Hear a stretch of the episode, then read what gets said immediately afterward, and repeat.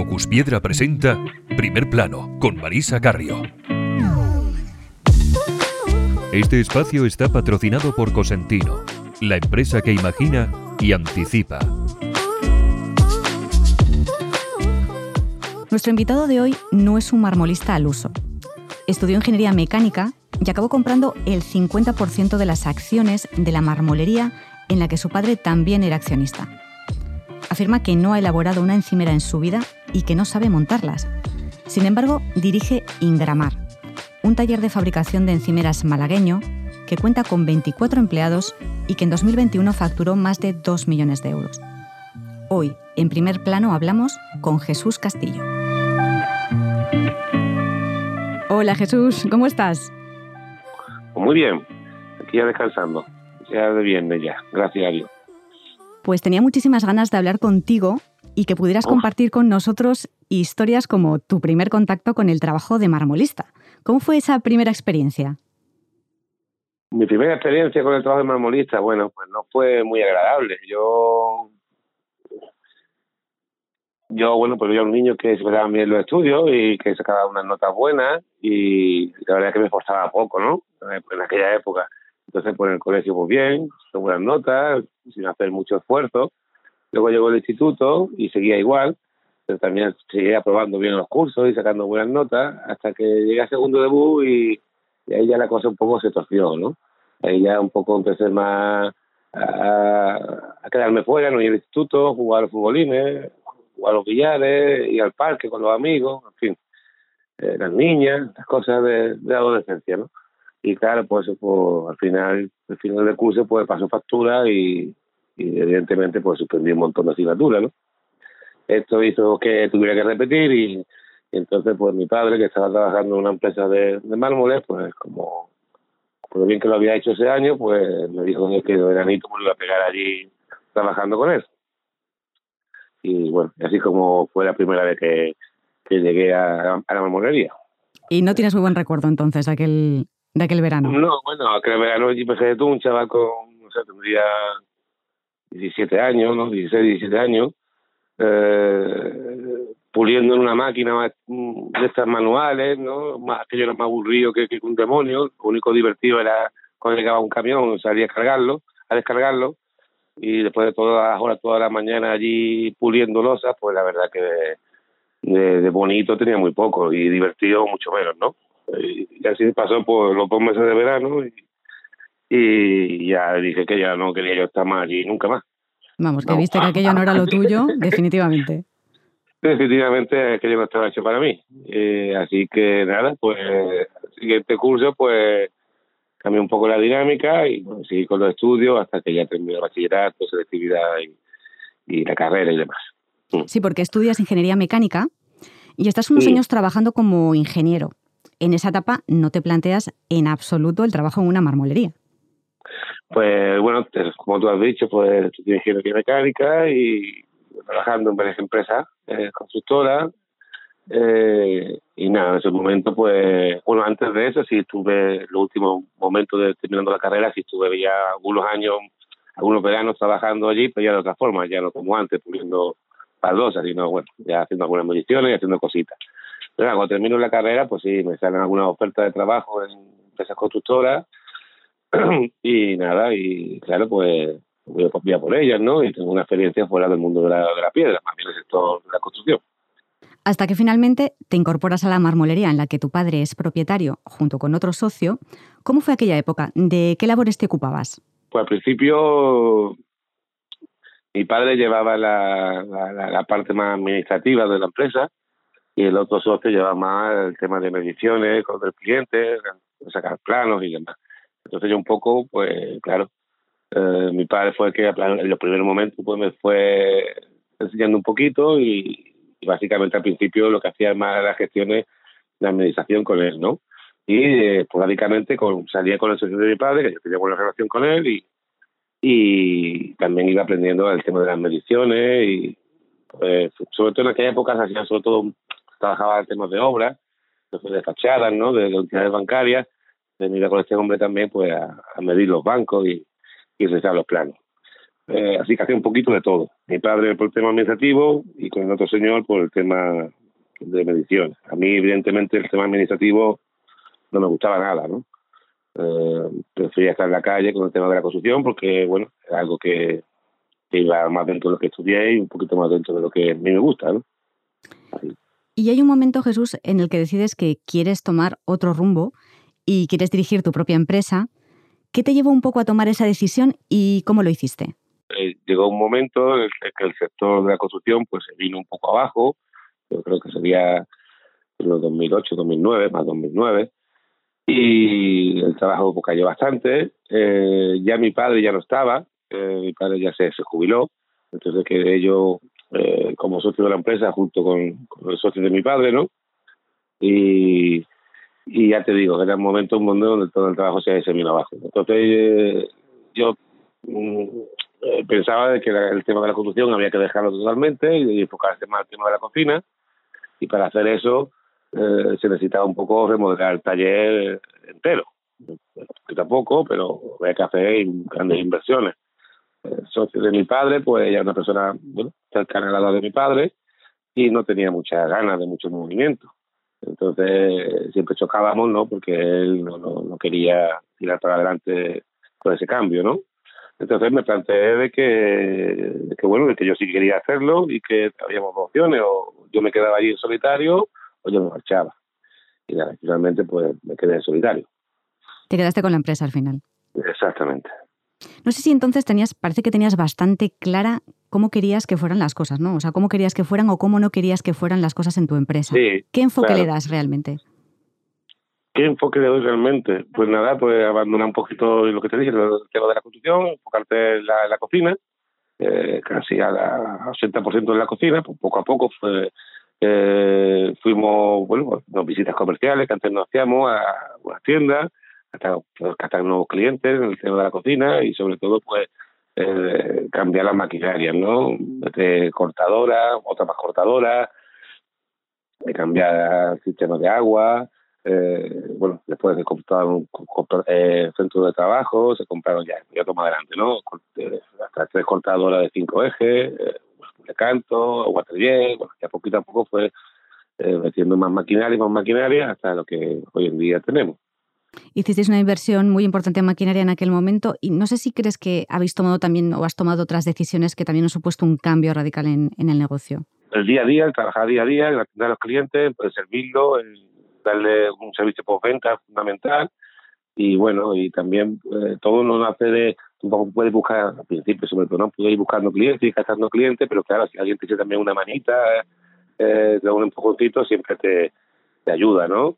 Entonces decidimos por aquella fecha, ya un poquillo más metido en el 2000, 2012, pues así, eh, una, una visita comercial de, Cosentino, pues medio Juan Manuel Olaya y Eduardo Ramos, y entonces, bueno, nos apoyaron un poquito en lo que yo quería hacer, después que yo quería hacer, nos fueron derivando algunos algunos proyectos, algunos puntos de venta que en la actualidad conservamos y eso también pues hizo un empujón, ¿no?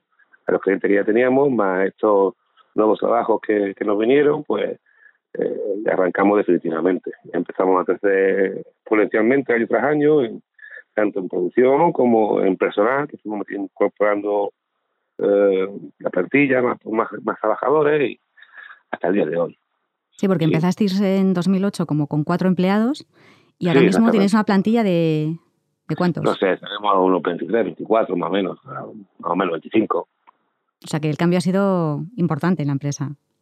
Cambio ha sido importante, sí. Y eso también conlleva mucho mucho movimiento, mucha dedicación, echarle mucho tiempo y bueno, y, en fin, mucho sufrimiento de vez en cuando, ¿no? Porque claro, cuando uno es parte de aquello y, y, es como yo, ¿no? Pues, pues en fin, al final se lleva por todo ese trabajo, todos los problemas que genera y, y pues se lo lleva al día a día y no para nunca, ¿no? Siempre está pensando en el taller y en el taller. Cosa que poco a poco me gustaría ir cambiándola. Bueno, los fabricantes de encimeras estáis viviendo ahora un momento muy dulce. Ha habido un aumento brutal de la demanda. No sé si te da miedo un cambio de tendencia. Ya está viendo un cambio de tendencia. Está viendo un cambio de tendencia importante con el granito en su momento, después Silestone, ¿no? y ahora en, la época de los porcelánicos, al 100%. Eso, eso, eso hace que, que tengas que ir cambiando tú la forma de trabajar también y miedo al futuro, a que se cambien a materiales, a productos de que nosotros no, no trabajemos a día de hoy. Bueno, yo no tengo miedo a nada. Eh, si lo podemos trabajar más adelante otros productos que vengan, pues se trabajarán y habrá que seguir hacia adelante. No, no, le tengo miedo, la verdad. No es algo que me preocupe. Trabajas con tu hermana Carolina, que también es socia en la empresa. Quería preguntarte cómo eres tú como jefe, de qué cosas te gusta ocuparte. A mí me gusta saberlo todo, o intento saberlo todo. Y como jefe yo creo que soy buen jefe, puedo decir los compañeros, ¿no? Más que, más que yo, yo creo que soy buen jefe. También, pues cuando me enfado porque veo cosas que no son, porque no son, pues también tengo un poquillo de malas pulgas, la verdad. Pero no, en líneas generales, yo estoy para echar una mano a todos mis compañeros en todo lo que pueda y yo creo que si hablas con ellos, que son los que tenían que decir cómo soy yo como jefe, yo creo que que lo primero que dirían que soy buena persona, eh, que soy buena persona eh, y, creo que lo hago lo mejor posible tanto para, la empresa como para el bienestar de todos los que trabajamos allí.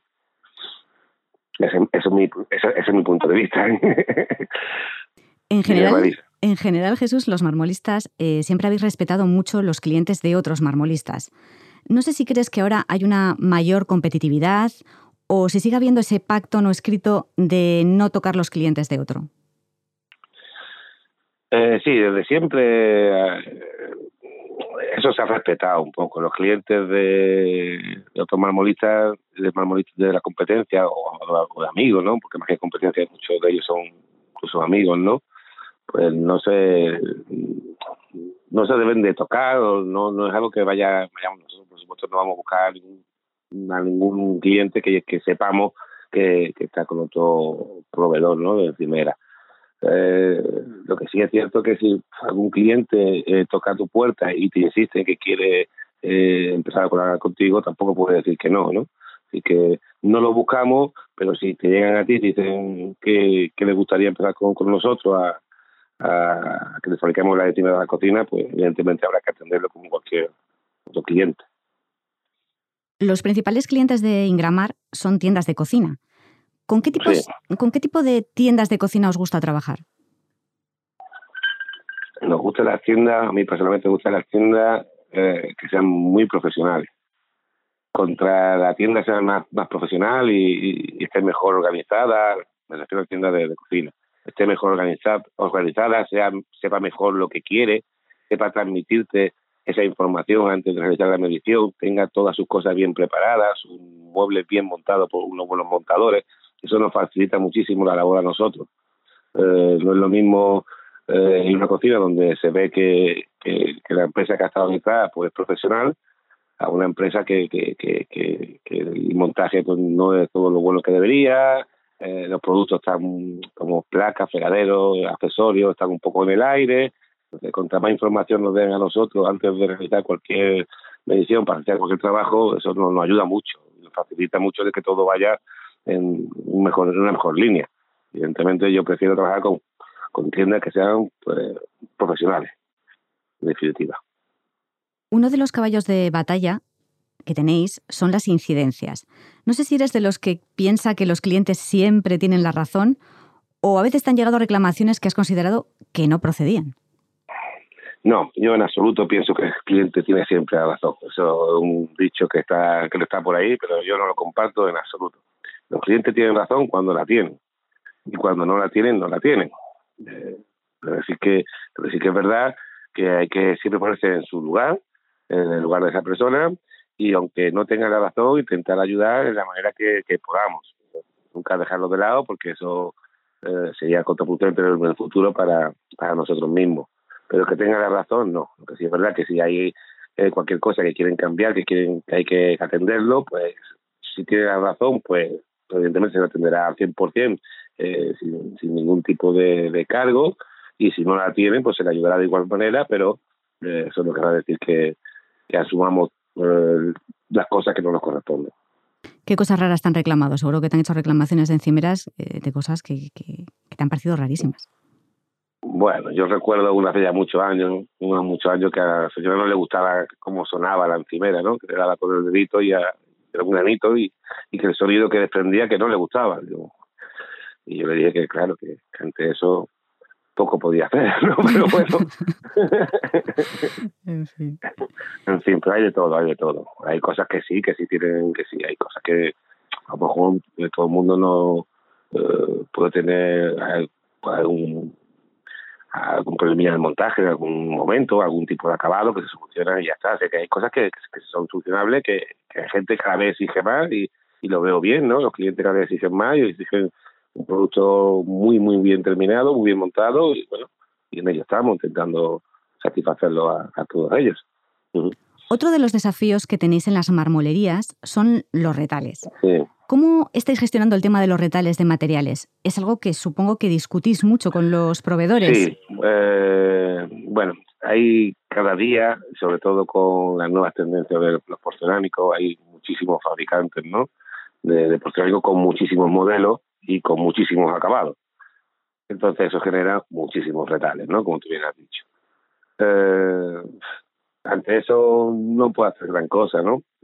No puedo hacer gran cosa. Nosotros, por ejemplo, eh, para poder tener una, una tarifa de precio en, en, el profesional, eh, lo que le exigimos a nuestros proveedores es poder disponer de, de, de medias tablas, ¿no? Y eso, pues, quiera que no, pues el, número de retales lo, lo, merma, ¿no? Porque como máximo tendrá eh, menos de media tabla de desperdicio, ¿no?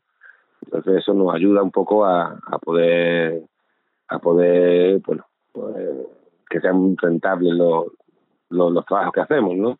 Pudiendo tener una tarifa de precios. Y eso no, si hay proveedores que, que, que eso no, no lo no nos lo ofrece, pues entonces cada trabajo se estudiará de forma independiente. Y por ejemplo, con, con el, stock que, que, tenga, perdón. Sí, dime, Marisa. Con el stock, por ejemplo, que tenéis de retales, ¿qué hacéis? O sea, ¿lo soléis, eh, lo soléis eh, de alguna forma catalogar, lo intentáis sacar o, os, deshacéis directamente de ello? Eh, lo, por los retales, ¿qué es lo, qué es lo que hacemos? Pues bueno, pues gastarlo como podemos, ¿vale? Utilizar en eh, las cocinas de ese mismo modelo, eh, piezas que van eh, independientes de las demás, ¿no? Eh, pues usarlos y también pues hay un tráfico de, de retales entre propios compañeros, empresarios como, como yo, aquí de la zona, donde alguien busca algo que le hace falta, pues yo lo ofrezco, le digo que yo lo tengo, entonces si vienen, lo recogen, lo llevan y, y yo hago igual, ¿no? Eh, con otro compañero. Así que bueno, entre todos nos echamos una mano y intentamos salir de esos retales de la mejor forma posible. Aún así, te dar una vuelta por, por allí, por, por la zona donde tenemos material, pues verás que hay una inmensidad de ellos. Pero bueno, un tema que no que, que más de eso no, no, se me ocurre qué hacer. Mm. Muchos profesionales del sector están muy orientados al canal obra, a hacer obra, como vosotros al, al inicio, ¿no? Al inicio de la empresa. Sí. Mm, vosotros, de hecho, habéis fabricado mucho para promociones nuevas. Sin embargo, ahora prácticamente ya no lo estáis haciendo. ¿Por qué? Bueno, eh, hemos hecho mucho y ya ahora desde que estamos en el sector de, de, la primera, ¿no? Eh, hemos hecho mucho, muchas cocinas también para obra. Eh, es algo que no me, no me gusta, no me gusta para nada la obra. Eh, ¿Por qué no me gusta? Bueno, pues no me gusta porque se carga mucho al, a, nuestros compañeros, a los montadores, se le, se le carga mucho de trabajo en las obras. En las obras no hay ningún tipo de ayuda de medios mecánicos, o hay pocas, porque normalmente cuando vamos a montar las encimeras ya las grúas de la obra se han quitado, porque yo es una cosa que no entiendo, ¿no? Y la, la, las prisas que tienen la, las empresas por quitar la, grúa, cuando aunque todavía mucho trabajo que hacer de estas obras, cuando llegamos nosotros, pues prácticamente ya las grúas están quitadas y, y todo la subida del material tenemos que realizarla por medios manuales. Eh, eso hace que, que, que se cargue mucho esfuerzo sobre los trabajadores y, y cosa que no, no, no veo bien y no veo necesaria. Es decir, puedo prescindir de, de las obras y trabajar simplemente con, con, las tiendas profesionales y el día a día y, y, y, y, no, dedicarme al tema de la obra por esto que te digo, ¿no? Pero decía, muy bien, con un bloquecito de, de, de vivienda, hace 80 viviendas, 100 viviendas, pero tú la fabricas muy fácil en el taller, pero hay que montarla y hay que subirla. Y en la obra nadie te, te echa una mano. Entonces no, no, no me gusta. No, no, no, lo veo bien porque es un esfuerzo muy grande el que tiene que hacer el personal vuestro para poder colocar esa encimera. La pregunta que te voy a hacer ahora es una pregunta que además voy a empezar a instaurar en las entrevistas con la idea de hacer un ranking. Y la pregunta es que me gustaría saber cuál ha sido la encimera más cara que habéis fabricado. O sea, ¿cuál es lo máximo que has cobrado por un trabajo? Bueno, a lo mejor se, han hecho algunos buffets de hotel muy grandes, ¿no? Estos de frío y caliente, son buffets donde el importe quizás sea muy elevado, pero eso son mostradores, no, no, no, una encimera de cocina. Yo una encimera de cocina para una casa o más que una encimera de cocina vamos a poner pues, estas villas grandes que hay por la zona de, la Zagareta, la zona de Marbella, la zona de de no sé el nombre, de Sierra Blanca, ahí hay casas muy grandes donde no llevan una cocina, ¿no? Llevan por lo menos tres o cuatro cocinas, la cocina principal, la cocina de servicio, la cocina de la lavandería, y bueno, entonces en, ese tipo de cocina por lo mejor pues, se puede facturar eh, 40, 45 mil euros más o menos. No está mal, ¿eh? No, no está mal. Y una cocina propia, lo que es solamente la cocina de una vivienda, a lo mejor 25.000 euros. La principal. El resto son, como te he dicho, pues cocina pues, del, personal de servicio, de la lavandería, la cocina sucia para distintas eh, cocinas de invitados, distintas cocinas que lleva la misma casa. Pues claro, hablamos de casas que, que no están a nuestro alcance, Marisa, ni el tuyo ni el mío, me parece a mí. Mm, ya, ya, ya. Bueno, vas a estar en el ranking, vas a estar ahí bien arriba, ¿eh? en el ranking, creo. Claro, pero claro, pero son gente que, están en otra, en otro, en otro mundo. Bueno, tú me, has, tú me has confesado, Jesús, que no has fabricado una encimera en tu vida y que no sabes montar una. Eso es cierto. Yo nunca, yo no sé coger una máquina, yo no sé coger una, una, radial y usarla, una lijadora. Eh, yo ya mido mucho menos, ¿no? Hay otra persona que lo hace por, por mí, yo me dedico más al taller, pero cuando me medía, había veces pues que, bueno, le quedé simpático a la persona y confiaba en lo que le decía, pues me veía que sabía de lo que estaba hablando, ¿no? Y dice, bueno, Jesús, pues cuidado, usted ya vendrá por aquí, vendrá usted a montarme, ¿no? Digo, señora, como vea yo a montarla, entonces esto no va a salir bien. Porque es verdad, yo, no, yo nunca he montado, he ayudado a, a montar, a subir piezas grandes, pero yo yo no tengo, en fin, yo no sé hacer ninguna, ninguna encimera, ni, ni, montarla, ni nada. Yo yo vengo de, de otro lado y, bueno, sé cómo se hace todo, pero manualmente no, no, no, tengo esa experiencia. No es lo tuyo, vamos, que lo, tuyo no, es no, no, es algo ni que me ni que, como se dice Marisa, ni que me enorgullezca, pero tampoco me, me, me, me da pena, ¿no? es lo que hay, punto. ya está, sí, sí. ¿Y en qué lucha estás ahora, Jesús? ¿En qué proyectos estáis trabajando y qué planes de, qué planes de futuro tenéis? El día a día nos, nos lleva cada día, cada día tenemos más trabajo y eso por sí solo una rueda que va, que va andando y, y ella sola te va llevando a meterte en más cosas, ¿no? Eh, no tenemos, no tengo ningún plan de futuro así. No hay nada que tengas en mente que digas me gustaría. No, me gustaría crecer mucho más, la verdad. No me gustaría crecer mucho más. Me gustaría eh, más o menos establecerme como estoy actualmente. Y bueno, y había inversiones que sí de hacer ahora. Quiero cambiar. Lo, es una cosita que hace poco estaba pensando. ¿Qué cositas? ¿Qué cositas? Cuéntanos. Ya, no son tonterías. No, no tiene nada que ver con el taller. ¿eh? Eh, pues mira, pues eh, como está el tema de la electricidad, como están los precios del gasoil, pues yo creo que de aquí a poco vamos a poner a, la fotovoltaica allí en la empresa y creo que los próximos coches que vamos a ir van a ser furgonetas eléctricas y vamos a tirar por ese camino también para ahorrar energía y bueno, y al medio ambiente, ¿no? Dice que también es bueno, ¿no? El tema de... Así que eso es lo próximo que vamos a hacer, pero el tema de, de, de más más inversiones de maquinaria y ampliar más lo que es la fábrica, yo, creo que no, que no, que no me apetece mucho, la verdad. No me apetece mucho porque al final eh, este trabajo se, recae mucho sobre muy pocas personas, eh, ¿sabes? Entre yo y, voy cumpliendo años y, entiendo un poco que... Bueno, voy cumpliendo años, ni, ni que tuvieras 85. Bueno, yo tengo 47 años. Un chaval, un chaval.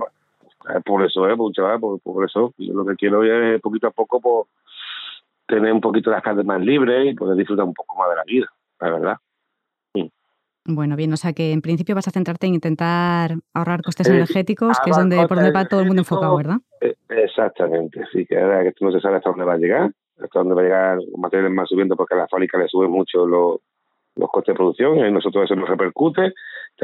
Hacemos, ya te digo, tenemos tres equipos de montaje, furgones, que eso tiene un consumo importante, la, también allí en la, empresa también tiene un consumo de luz muy alto y yo creo que podemos reducir esos gastos y, eso es lo siguiente que vamos a hacer seguramente.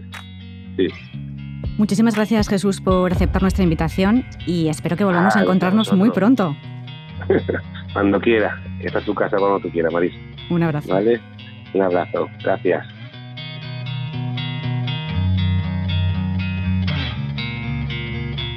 El camino profesional de Jesús Castillo ha sido sin duda azaroso y exitoso casi a partes iguales. Su visión del negocio le ha permitido trabajar para grandes promociones de viviendas, para interioristas y sobre todo para su cliente preferente, las tiendas de cocina. Si tuviera que destacar algo de Jesús, sin duda sería la sinceridad aplastante con la que habla de todos los temas. Una franqueza que junto con su tesón hizo que, empezando con cuatro trabajadores en plena crisis de 2008, hoy sea uno de los talleres top en fabricación de encimeras en Málaga. Este espacio está patrocinado por Cosentino, la empresa que imagina y anticipa.